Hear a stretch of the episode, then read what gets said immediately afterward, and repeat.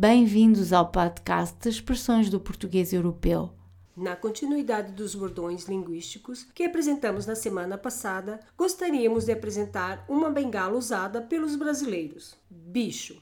A palavra bicho tem vários significados. É sinônimo de animal de grande porte, como cavalo ou touro, mas também pode fazer referência a qualquer inseto ou pequeno animal rastejante.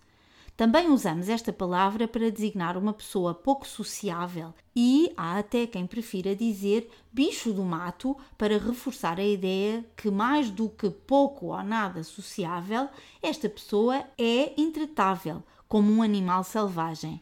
Vejamos os seguintes exemplos. Aquele menino é um autêntico bicho, não tem modos nenhum. O teu marido é um bicho do mato, não fala com ninguém e quando alguém tenta falar com ele é indelicado. No Brasil, bicho quer também dizer caloiro ou estudante do primeiro ano de um curso superior ou universitário. Existe também o jogo do bicho, que é um jogo de apostas semelhantes à lotaria portuguesa. Assim, chamado porque, em vez de uma série de números, usa animais para representar grupos de números. Esta palavra é também usada informalmente e apenas entre homens como forma de tratamento ou vocativo, como no seguinte exemplo: Oi, bicho, tudo legal? É importante sublinhar que este uso é bastante informal, usado exclusivamente entre pessoas do sexo masculino com uma relação de amizade forte. Em Portugal, há também a expressão matar o bicho, que pode querer dizer matar a fome ou a sede, mas esta expressão não é usada no Brasil. Essa expressão faz-me lembrar outra que usámos no último podcast e não chegámos a explicar.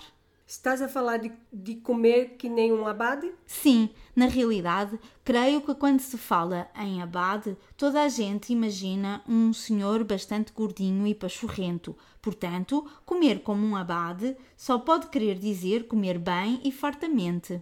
Nesse podcast também fizemos referência à expressão idiomática largar mão. Em Portugal, acho que é mais comum dizer abrir mão, mas ambas as sentenças querem dizer o mesmo que desistir, renunciar ou abdicar de alguém ou de alguma coisa. Terminemos o podcast com exemplos de uso destes coloquialismos.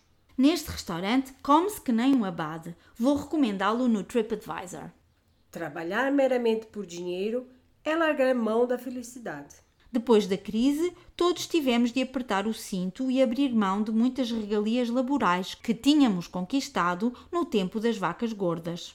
Para saber mais, visite o nosso site sayitinportuguese.pt.